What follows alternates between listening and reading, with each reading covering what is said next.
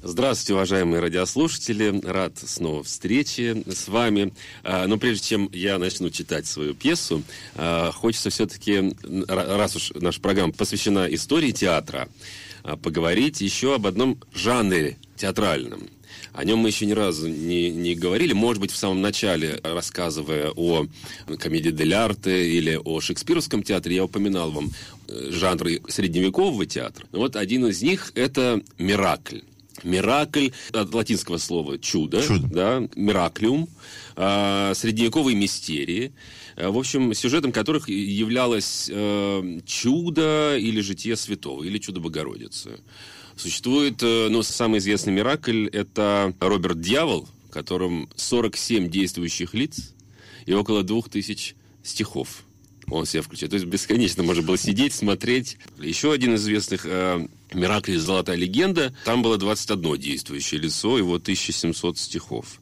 В общем-то, э, Миракли, они произошли от гимнов в честь святых. В общем, это, понимаешь, вот театр, он плавно из религиозной формы перешел, когда уже всех выгнали на улицу, на паперть, а там, пожалуйста, делайте, И как бы театр хотите. возродился снова, утратив да. э, античные корни, он возродился в виде вот этих спектаклей. Да, и ты да. знаешь, меня так захватило э, в свое время, когда я учил в, в ГИТИСе на истории зарубежного театра, э, изучал именно средневековый театр, испанский театр. Э, у нас вел лекции Видас Селюнас, вот. И, э, Читал книги, да. И, и он нам показывал ви видеозаписи, mm-hmm. дошедшие каких-то вот э, португальских, испанских, как я понимаю, э, мираклей. И мне вот так нравился этот жанр, и я не понимал, почему вот его в театре не так часто можно увидеть. И я написал пьесу, которая называется «Смертельный номер». Я был вдохновлен и жанром Миракля, и жанром э, вообще средневекового театра, площадного театра. Итак, «Смертельный номер». Автор Михаил Уманец. Персонажи. Охотник, пожилой англичанин. Жена охотника, пожилая англичанка.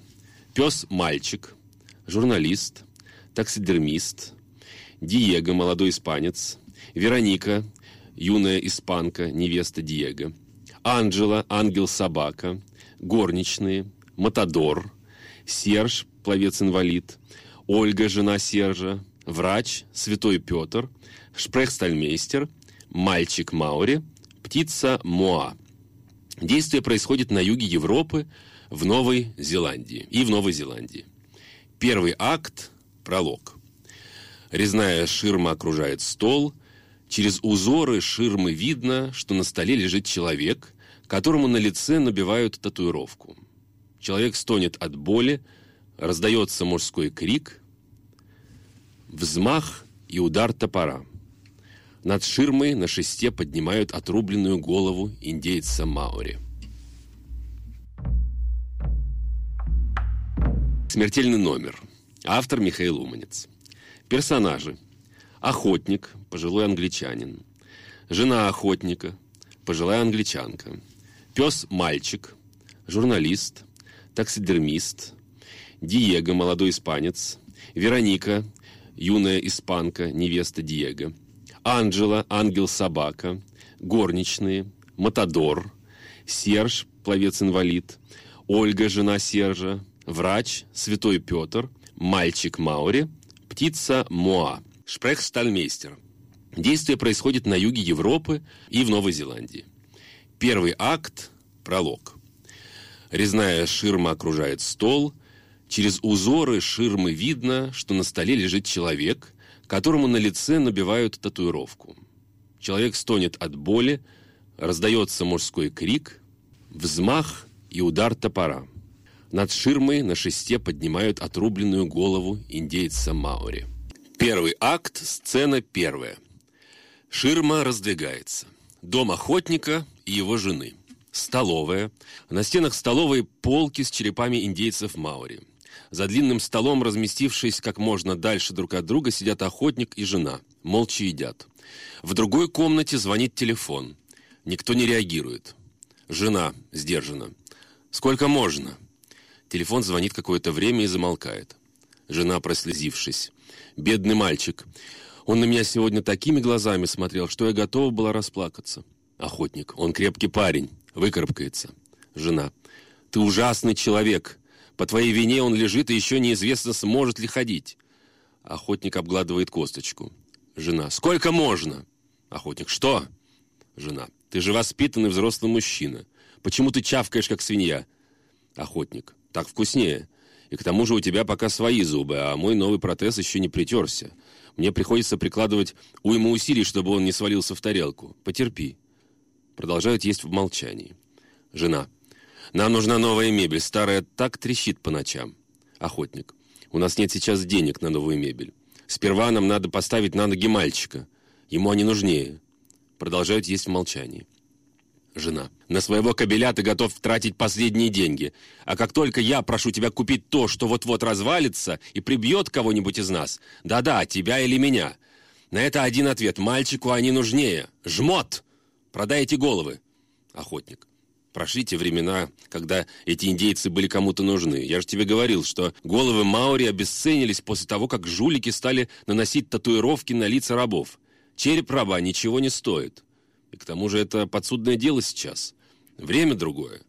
Жена. Тогда какого черта ты потратил столько лет на эту коллекцию? Зачем таскал меня по островам, подвергал опасности? Ты забыл, как я потеряла ребенка из-за твоей охоты? Ты забыл это. Ты не помнишь, как я гнила в этих джунглях, как солнце ослепило меня, как у меня вылезли волосы. Ты забыл это? Ты был увлечен своей коллекцией. Больше, еще больше голов. А сейчас когда наступили трудные времена, ты не можешь их продать.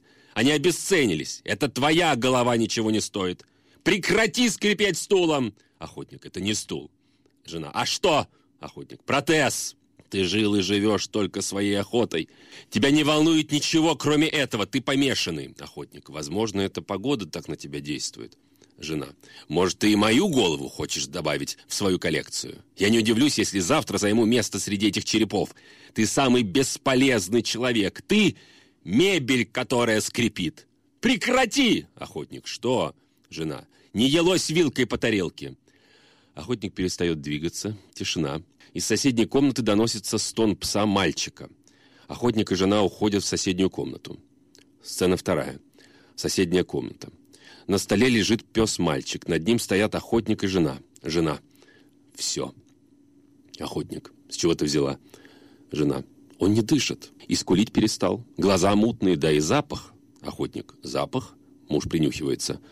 Охотник. Я не чувствую. Жена. Да, да запах. Фу. Что нам делать? Охотник. Понятное дело, хранить. Собака дергается в конвульсиях. Жена. А! Охотник. Мальчик, мальчик, ты меня слышишь? Охотник обнял пса, пес взвизгнул и сдох. Жена, что ты сделал?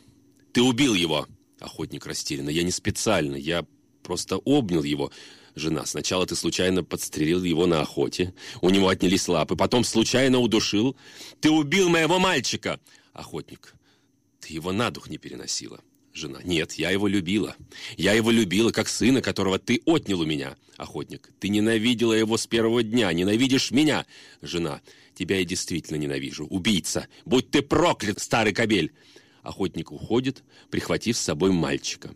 Сцена третья. Мастерская таксидермиста. Мастерская заставлена головами животных. В центре мастерской стол с расчлененной тушей козла. Таксидермист сидит за столом, входит охотник. Охотник показывает таксидермисту пса, тот осматривает его. Таксидермист. В какой позе? Охотник. В стойке, я думаю. Таксидермист. У него лапы перебиты дробью, придется латать. Охотник. Делай, как знаешь. Я его случайно подстрелил, понимаешь, а она не верит, изводит меня. Таксидермист. Да брось ты это. Пройдет неделя, и все забудется. Такое свойство памяти. Охотник. Но не моей жены. Она помнит все и каждый раз норовит напомнить какую-нибудь гадость. То, что и вспомнить-то не стоит. Ей надо кого-то ненавидеть. Такой характер. Таксидермист. На чем стоять будет? Охотник. На траве. Нет, сделай, чтобы его просто на пол поставить можно было. Таксидермист. Сделаю.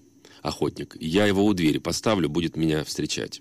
Таксидермист. Я только с козлом закончу. Охотник. Нет, давай с мальчиком. Сколько это будет стоить, если срочно? Охотник достает кошелек, отсчитывает купюры. Таксидермист. «Отдай мне свои головы». Охотник. «Зачем они тебе? Денег за них тебе не дадут больших. И продавать их подсудное дело». Таксидермист. «Знаю, ну ладно, давай деньги». Охотник. Погоди, погоди, ты же не просто так спросил про головы. Таксидермист. Мы с тобой старые охотники, и если ты собирал головы людей, я собирал головы животных. Мы с тобой многое прошли на островах, многое видели. Но однажды, когда ты был со своей женой после того, как она потеряла ребенка, я отправился на север, в район Роторуа, так как там, по словам туземцев, водилась птица Моа, редкий экземпляр, обитающий только в Зеландии. Я хотел заполучить ее голову к себе в коллекцию. По дороге я наткнулся на изуродованного человека. Он настолько был обезображен, что я подумал, что это лысая обожженная обезьяна. Но это был беглец Маури. Он отказался следовать законам своего племени и сбежал. Что с ним произошло, я не знаю, почему он стал таким, он не сказал, но когда зашел разговор о головах, он мне поведал вот что. Что тот, кто выносит голову убитого Маури за пределы поселения, будет проклят. Ослепнет, и у него вылезут волосы. Он обозлится на весь мир. Охотник. Видимо, это проклятие свалилось на мою жену. Хотя выносил головы я таксидермист. Я тебе уже рассказывал эту историю, охотник? Нет, я верю в проклятие. Моя жена и до свадьбы не была красавицей. А в том, какой она стала, виновата лишь старость. Ты с твоими головами также, может быть, проклят выходит. Но ты в хорошей форме, таксидермист. Не знаю. Зато все мои близкие давно на том свете. Не проклятие ли это? Но мне все кажется, все чаще кажется, что головы смотрят на меня и просят вернуть их обратно на свое тело.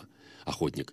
И ты хочешь вернуть головы Маури? Таксидермист. Да. Наверняка тела захоронены, и можно найти их. Ведь имя каждого написано на затылке. Охотник. Ты с ума сошел? Таксидермист. Называй это как хочешь, но я уверяю тебя, покой ты обретешь только после того, как вернешь эти головы обратно. По крайней мере, тебе это сделать проще. Тела всех убитых мной животных покоятся неизвестно где. Я хочу помочь тебе. Себя я спасти не могу, но хотя бы ты сохранишь жену у себя, охотник. Ладно, я пойду, подумаю. А, кстати, птицу Моа ты в итоге поймал? Таксидермист. Нет. К тому времени они все вымерли. Охотник уходит. Таксидермист делает из мальчика чучело. Сцена четвертая. Дом охотника. На столе стоит чучело мальчика, звонок в дверь. Жена наскоро зашторивает полки с черепами и открывает дверь. На пороге журналист с сукой. Журналист. Я вам с утра звоню. Мы с вашим мужем договорились, что я Анджелу приведу. Жена. Кто? Кто вы? Кого? Журналист. Я журналист. Жена. Сколько вам повторять? Мой муж давно ушел от этих дел. Он ничего не коллекционирует. И вы же знаете, что это запрещено. А мы законопослушные. Журналист. Мы договорились о случке с вашим кобелем.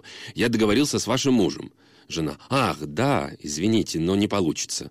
Журналист. Как? У нас договоренность. Пусть пока на словах я отпросился из редакции, чтобы успеть к вам. Жена выпроваживает журналиста. Нет, нет, нет, простите, ничего не выйдет. Мой муж ошибся. Мы не можем сейчас. У нас полно дел, и мы уже старые. Я устала. Журналист. А Кабель? Жена. Что Кабель? Журналист. Кабель может?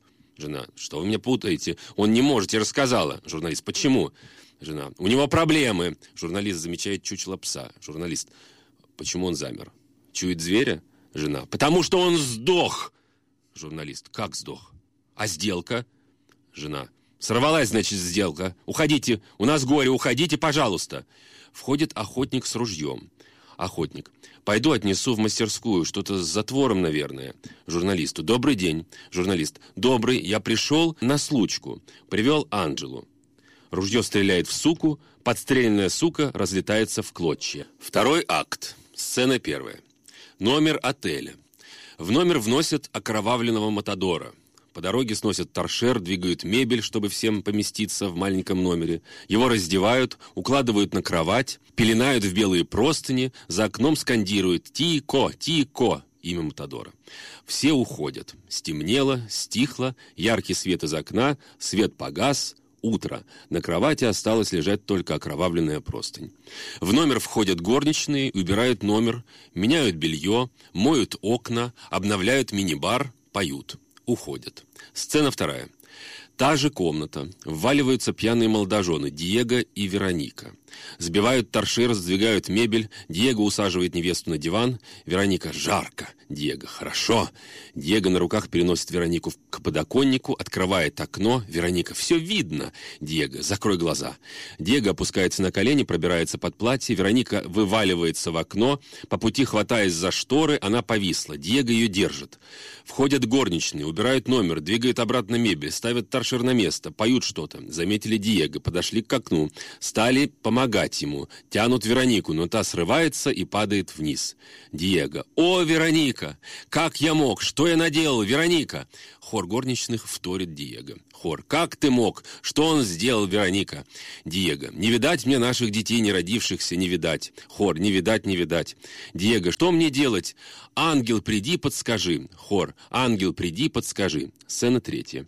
Та же комната. Входит ангел-пес. Диего плачет. Ангел. «Не плачь». Диего. «Что?» Увидел ангела. «Ты кто?» Ангел. «Я ангел». Диего. «Ты говорящий пес». Ангел. Нет, ты только отчасти прав. Я ангел в личине собаки. Диего. Зачем ты сюда пришел? Ангел. Утешить тебя. Диего. Как так вышло? Ангел. Ты же сам знаешь, кто виноват. Диего. Я не хотел.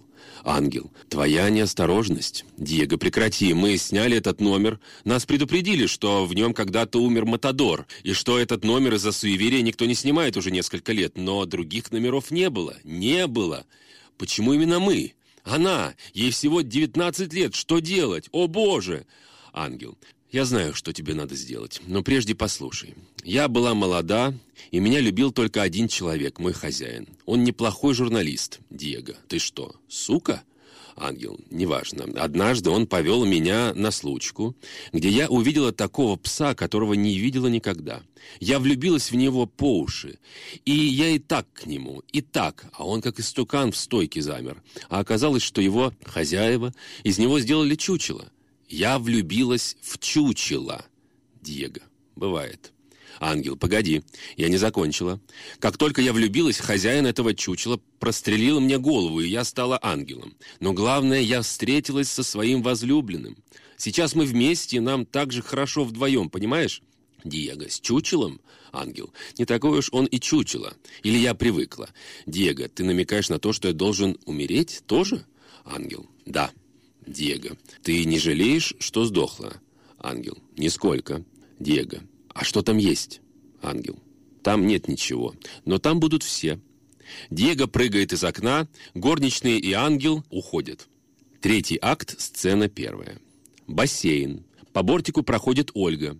Звук падающего с вышки тела. Всплеск. Серж выныривает. Видно только его голову и плечи. Лицо Сержа покрыто татуировками Маури. Ольга. «Ты не заболел?» Целует Сержа в лоб. Серж. Горячий? Ольга, нет. Серж, второй день не могу поднять планку, смелости не хватает. Ольга, может и правда не стоит? Серж, стоит, ноги принеси, пожалуйста. Ольга идет за протезами. Ольга по пути. Ты такой упрямый. Серж, не передумаю. Ольга возвращается с протезами ног. Ольга, у нас будет ребенок. Серж, как ребенок? Ольга, так. Серж, как ты об этом узнала? Ольга, догадалась. Серж, ты серьезно? Ольга, Женщина чувствует, когда внутри нее зарождается новая жизнь. Серж, это прекрасно, любимая. Ольга, сегодня на УЗИ записалась, хотя какая тебе разница? Тебе уже главное прыгнуть с вышки. Серж надевает протезы. Серж, я должен прыгнуть, пойми. Ольга, ты псих, у тебя скоро родится ребенок, а ты кому-то что-то доказываешь, ставя под угрозу свою жизнь и будущее ребенка. Серж, помоги. Ольга помогает Сержу встать. Ольга, тебя журналист ждет. Серж, подождет. Я люблю тебя, не волнуйся. Ольга, мне пора, а ты пока дай интервью. Ольга уходит, Серж садится за стол у бассейна, подходит журналист, садится рядом. Журналист, я наблюдал за вами. Серж, и как? Журналист, невероятно. Во-первых, позвольте представиться. Питер Грин. Серж, рад знакомству. Журналист, и я очень рад. Серж, ну, мое имя вы знаете. Журналист, безусловно. Расскажите о вашей идее, Серж. Серж, я прыгну со 100-метровой вышки в бассейн. Журналист. Это невозможно. Серж. Более того, останусь жив. Журналист. Но это же смертельный номер, простите. Да и ради чего, собственно, так рисковать? Ради банального рекорда? Серж. Хотите серьезно? Журналист. Конечно. Серж. Тогда по порядку. Мне было 20 лет. И я учился ходить заново. Сцена вторая. Больничная палата, Сержу 20 лет. Серж учится ходить на протезах заново. Ему помогает врач. У него не сразу получается, он падает. Серж. Я никогда не научусь ходить на двух протезах. Врач зрителям. Первую ногу ему отрезали во время войны, точнее, в конце. Во время эвакуации поезд, в котором его, как и сотни таких, как он, увозили вглубь страны, попал под бомбежку, и выжившим пришлось идти пешком 30 километров до ближайшего населенного пункта. По пути он попал в плен, он отморозил пальцы на правой, их ампутировали. Но гангрены пришлось отнять до колена. Потом долгая дорога на юг Европы, чудесное освобождение союзниками, там он и остался. В то время всем было худо, многие бежали бежали на запад, но Сержу хотелось открыть новую землю. Он был жутко необразован, но безумно целеустремленен. Единственная книга, которую он прочитал от корки до корки в своей русской деревне Вербово, 15-летний капитан Верна.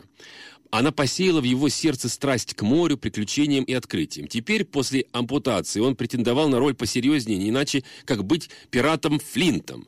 Но этой книги он не читал. Он прибился к морякам и через полгода уплыл в Новую Зеландию. Там в составе научной экспедиции изучал Маури, местных индейцев, подружился с ними. Они приняли его, сделали частью своего племени, нанесли татуировки на лицо. А где ты потерял вторую ногу? Серж. Мне ее отгрызла акула. Так что после войны этой акулы я не переношу двух вещей – воду и мороз. Врач. Морозов у нас не предвидится, но с водобоязнью надо как-то бороться. Вот встанешь на ноги, Серж, у вас хорошее чувство юмора. Врач, освоишь протезы и займешься плаванием. Серж, как? Врач, с одной ногой ты же плавал, и без ног научишься. У рыб нет ног, Серж, вы циник. Врач, сынок, я врач. Ты должен побороть все страхи, кроме одного. Ты должен бояться быть слабым. Серж, вы же знаете, что я прошел и до сих пор не свихнулся. Какая слабость? О чем вы? Боюсь, вы заговариваетесь. Вы очень старый и заговариваетесь. Слышите? Врач молчит. Серж, слышите меня? Ваш цинизм приобретает неприличные формы. Вы заходите слишком далеко, док. Док, знаете, когда я был в Зеландии, за голову Маури давали приличную сумму. И вот однажды, когда на моем лице уже были эти татуировки, за мной устроили охоту, сами Маури. Я-то думал, что они приняли меня за своего, а им нужен был мой череп. Я бежал на север, в район Роторуа. Это деревушка с серными источниками. Там, на берегу Зеленого озера, я встретил старого Маури. Он жил один. Его изгнали из племени за то, что он отказался есть врага. А у Маури, как вы знаете, есть традиция съедать мясо убитого врага. Они считают, что сила убитого переходит таким образом к ним самим. Так вот, этот старик отказался быть людоедом, за что был изгнан. И что меня поразило в нем, так это то, что он настолько боялся Маури, что захотел изгнать из себя, как он выражался, всю сущность сущность Маури. Он вырезал себе язык, чтобы не говорить на языке Маури, срезал себе верхний слой кожи с татуировками. Представьте, он срезал слой смуглой кожи со всего тела, чтобы побороть страх остаться Маури. Вы меня слышите, док? Серж собирается силами и подходит к врачу со спины и толкает его костылем в плечо. Серж, вы слышите, что я говорю вам, врач? Я старый, я заговариваюсь. Серж, именно, врач а говорил, не сможешь ходить. Теперь осталось научиться плавать заново. Серж, нет, нет, врач, посмотрим. Я знал одного пациента, который вбил себе гвоздь в голову, чтобы побороть мигрень. И что, поборол? Мигрень прошла, правда, ноги отказали. Простите, в нашем случае с вами это неуместное воспоминание. Серж, док, вы прекрасны в своей простоте. Сцена третья. Бассейн, Серж и журналист сидят за столиком. Серж, так я научился снова ходить плавать. Журналист, а как этот туземец рассказал вам о себе, если у него нет языка? Серж, он писал палочкой на земле. Журналист, мой главред тоже прост как сапог. За словом в карман не лезет. Он мне дал задание написать статью о вас. Сказал, что вы чудак из России, который, как все русские, хочет доказать, что он самый-самый. Но я не знал, что вы без ног. Простите, и то, что вы хотите сделать, ваш прыжок, это не просто бравада, это поступок. Если все пройдет удачно, вы станете примером для многих людей с ограниченными возможностями, но неужели цель настолько альтруистическая? Серж, слушайте дальше. Как во всяком отдаленном от цивилизации уголке в Зеландии, даже тогда, в середине века, беззаконие брало верх над законом. Цирковые представления с рабами из разных племен имели огромную популярность. Хотя рабов и называли артистами. Сцена четвертая. Цирк. Шпрехстальмейстер. Публика. Мы поразили вас необыкновенными номерами, резиновыми мальчиками-близнецами, человеком-обезьяной, летающим пингвином, но главный номер, который заставит вас изумиться, вы увидите сейчас. Туземец прыгнет из-под купола нашего шапито в бочку с водой. Высота купола 30 метров. Итак, бесстрашный Маури. Под куполом в луче света мальчик трясется от страха, публика хлопает, мальчик долго не решается. Шпрехштальмейстер. «Не бойся, прыгай!» Я страхую тебя! Чего ты испугался? Не бойся, сынок! Все ждут с нетерпением!» К мальчику привязана длинная веревка, которая спускается до самой арены. Публика негодует, шпрехштальмейстер подходит и дергает за веревку, мальчик падает и промахивается мимо бочки, бьют в тарелке. Сцена пятая. Бассейн, Серж и журналист сидят за столиком. Журналист. «Вы боитесь высоты?» Серж. Да, я был свидетелем этой трагедии и с тех пор сражаюсь со страхом высоты. Я преодолел барьер 30 метров совсем недавно, но моя цель 100 метров. Журналист. Ну что же, я желаю вам удачи. Я приду посмотреть на ваш номер. Серж, я провожу вас. У вас пятно от кетчупа на штанине. Журналист. Нет, это кровь моей Анджелы. Серж, кого? Журналист. Один чудак сегодня пристрелил мою собаку у меня на глазах, мою Анджелу, моего ангела. Что тут говорить, ее больше нет. Серж, соболезную. Направо по коридору и вниз по лестнице. Журналист. Чао. Журналист и Серж уходят. Сцена шестая. Ольга возвращается. Ольга. Боже, как я хочу, чтобы он не прыгал. Как я хочу этого, Боже! Тогда он бы остался жив. Я не осталась вдовой. А наш сын, он еще не знает, что это будет сын. Я сейчас без очереди попала на УЗИ и узнала об этом. Тогда бы наш Дик, я уже придумала ему имя в честь героя 15-летнего капитана. Сержу это понравится. Тогда бы наш Дик вырос в полной семье. Как бы я этого хотела, Боже! Что я могу сделать, чтобы остановить его, моего Сержа? Подскажи, Боже! Голос. Ты действительно хочешь узнать, что сделать? Ольга. Да. Голос. Тогда слушай. В день прыжка спрячь его протезы. Ольга. Все? Голос. Все. Ольга. Спасибо тебе. Ольга уходит. Сцена седьмая. Рай. Диего и Вероника сидят у ворот рая в очереди. Диего. О боже. Толпа. Диего. Я не понимаю, почему нельзя все сделать быстрее. Как умирать, так все бац и все. А тут очередь как в банке. Вот почему так долго нужно возиться с тем старикашкой? Чем он лучше нас? Толпа. Ему считают грехи. Диего. Тогда пропустите меня без очереди. Я чист. Я даже не успел жениться. Вероника. Перестань. Диего. А ты? Вероника молчит. Диего. Грешила? Вероника. В каком-то смысле да. Диего. Что? О боже. Толпа. Диего. Давай отойдем в сторонку. Мы за вами, мужчина. Сейчас вернемся. Диего и Вероника отходят в сторону. Диего. Выкладывай давай. Вероника. Ничего серьезного. Диего. Я думал, что все знаю. А тут, Вероника, не бери в голову. Диего. Как я могу не брать в голову, когда я бросился за тобой вниз, чтобы быть с тобой неразлучным? А ты грешна. И, похоже, попадаешь не в те золотые ворота, а этажом ниже. Вероника. Но я же не рвалась сюда. Диего. Это верно. Но все же, Вероника. Я украла помаду в магазине косметики. Точнее, не помаду, а специальный лак. Он придает губам эффект целованных губ. Диего. И все? Вероника. Да. Диего. О боже, толпа. Диего. О боже, моя жена святая. Пропустите нас без очереди. Мы достойны этого места. Диего и Вероника, обнявшись, идут к воротам в рай. Ворота открываются, и молодые входят в них. Сцена восьмая. Дом охотника, спальня, на смертельном одре лежит жена, охотник сидит на коленях перед кроватью. Жена. Прекрати этот цирк, ты никогда не был верующим. Охотник, прости меня, это я во всем виноват. Эти головы — это наше проклятие. Жена, меньше надо было открывать на ночь окна. Из-за этих сквозняков я умираю от пневмонии, а не из-за твоих голов. Охотник, нет, нет, ты не понимаешь. Тот, кто вывез головы Маури за пределы племени, будет проклят. Я проклят. А наказана ты. Почему не я? Жена. Действительно, почему не ты?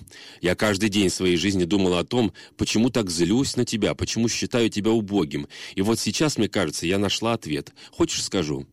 Я же чувствую, что хочешь. Сказать? Охотник. Скажи. Жена. Ты не дал родить мне ребенка. И я всю свою жизнь была твоей нянькой. Свой долг родить и воспитать ребенка я не выполнила. Я прожила пустую, отвратительную жизнь. И сейчас я очень жалею об этом.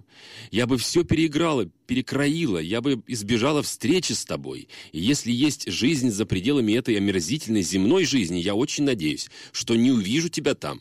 Жена замолкает. Сцена девятая. Охотник принес коробку с головами таксидермисту. Охотник, давай, что ты там предлагал? Закопать? Таксидермист, да, надо собираться в дорогу, мы едем в Зеландию. Охотник и таксидермист собираются в дорогу. Сцена десятая. Дом Сержа. Серж передвигается на коляске. Серж кричит. «Где протезы? Куда они делись, Ольга?» «Ольга, я не знаю, не кричи на меня». Серж. «Только ты могла их куда-то деть. Спрятала? Скажи, спрятала?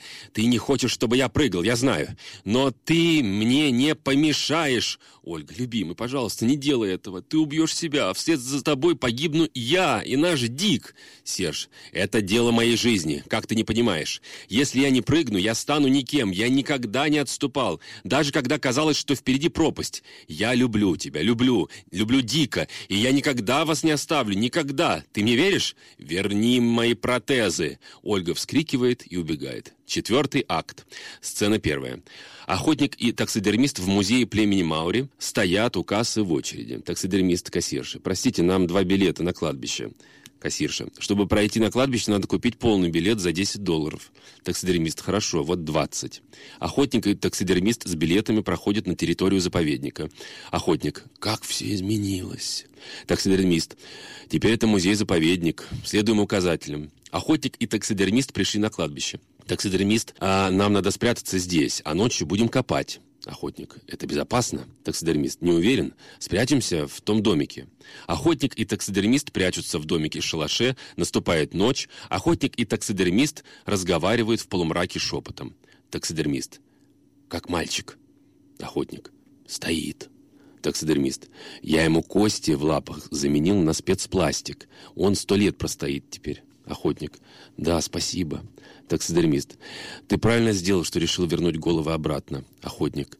Увы, жизни не вернуть. Я сейчас, пройдя длинный и, как мне казалось, успешный путь, понимаю, что жизнь прожил зря. Таксидермист. Не скули. Завтра ты проснешься другим человеком. Через час начнем копать. Таксидермист тихо поет. Охотник и таксидермист выходят из шалаша с лопатами и коробками с головами. Кладбище освещает луна. Таксидермист читает на памятнике. «Белый кенгуру» охотнику. «Ищи, есть у тебя такой?» Охотник. «Есть, я его помню. Это маленький мальчик, вон он, в коробке». Таксидермист. «Копаем, значит». Охотник и таксидермист дружно принялись копать могилу. Кто-то пробежал мимо. Охотник и таксидермист насторожились. Охотник. «Ты видел?» Таксидермист. «Я только успел услышать. Что это было?» Охотник. «Я не понял. Может, птица?» Хотя, что я говорю, птицы сюда не долетают. Таксидермист. Оно так. Снова что-то пролетело, пробежало мимо. Таксидермист. Твою мать, ты видел? Охотник. Нет. Таксидермист. Это птица Моа. Охотник. Они же вымерли, ты говорил. Таксидермист. Я так думал. В лунном свете появилась величественная птица Моа. Моа. Кто вы? Таксидермист. Мы вернулись отдать долг племени Маури этой земле. Моа. Зачем? Охотник. Я убил многих индейцев из этого племени, и я проклят. Таксидермист. Я убил много зверей этой земли, и я тоже проклят. Охотник.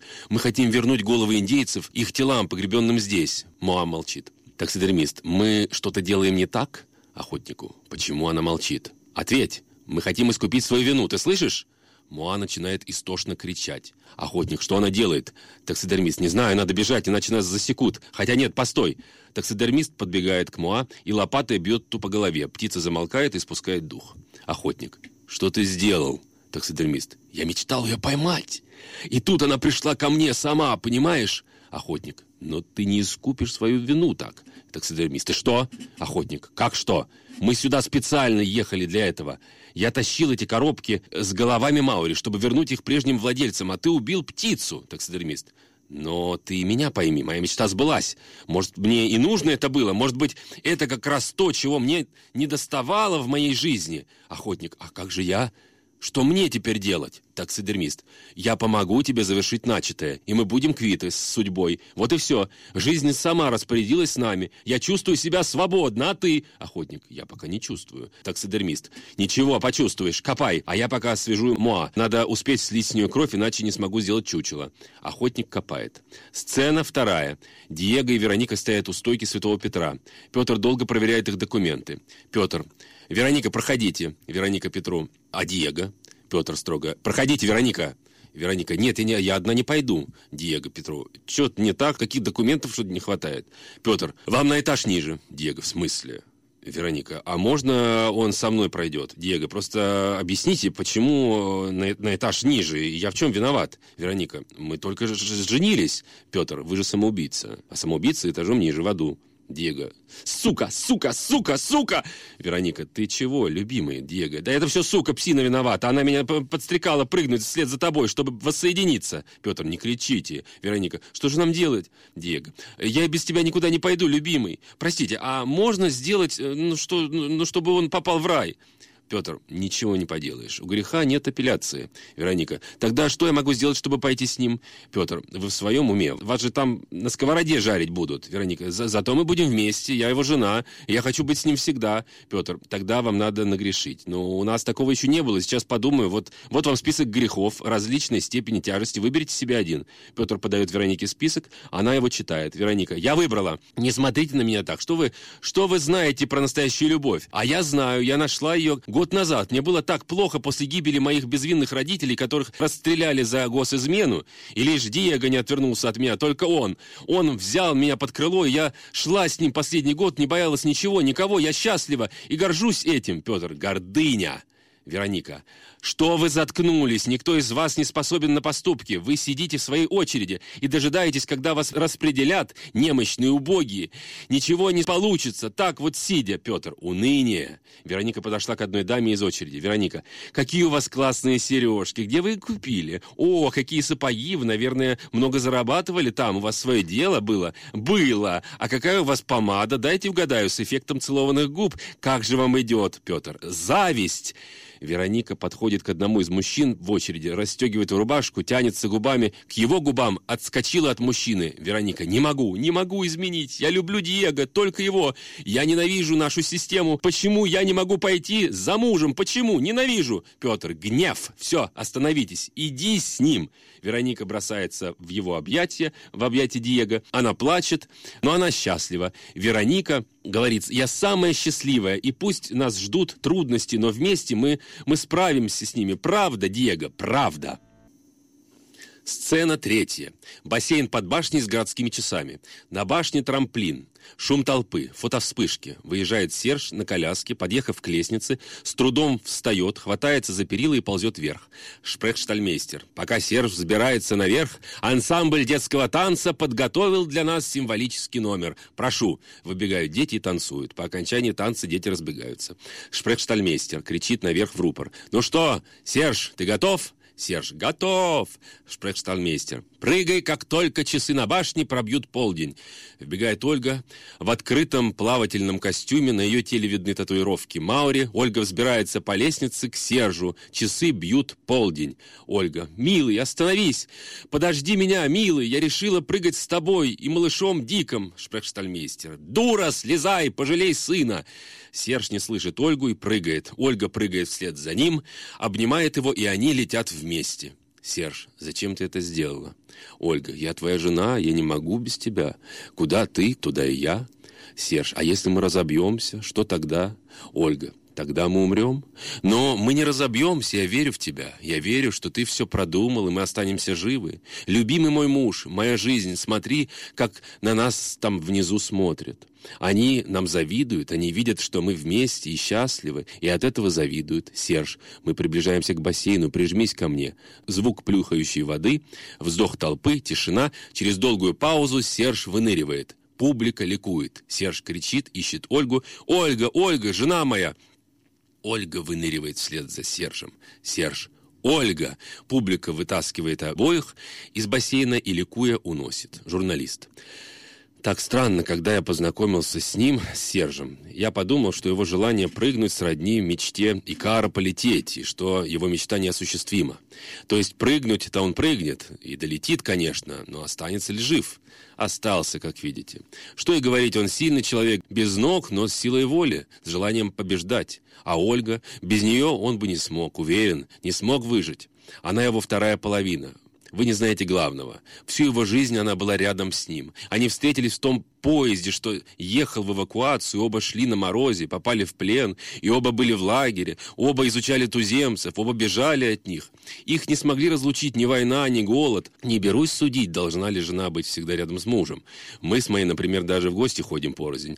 У каждого свое счастье. Простите, я пойду, там отмечают рекорд наших героев. Не знаю, кому достанется приз или поделить дистанцию на двоих, простите, на троих, я забыл про малыша Дика. Чао. Журналист уходит. Конец.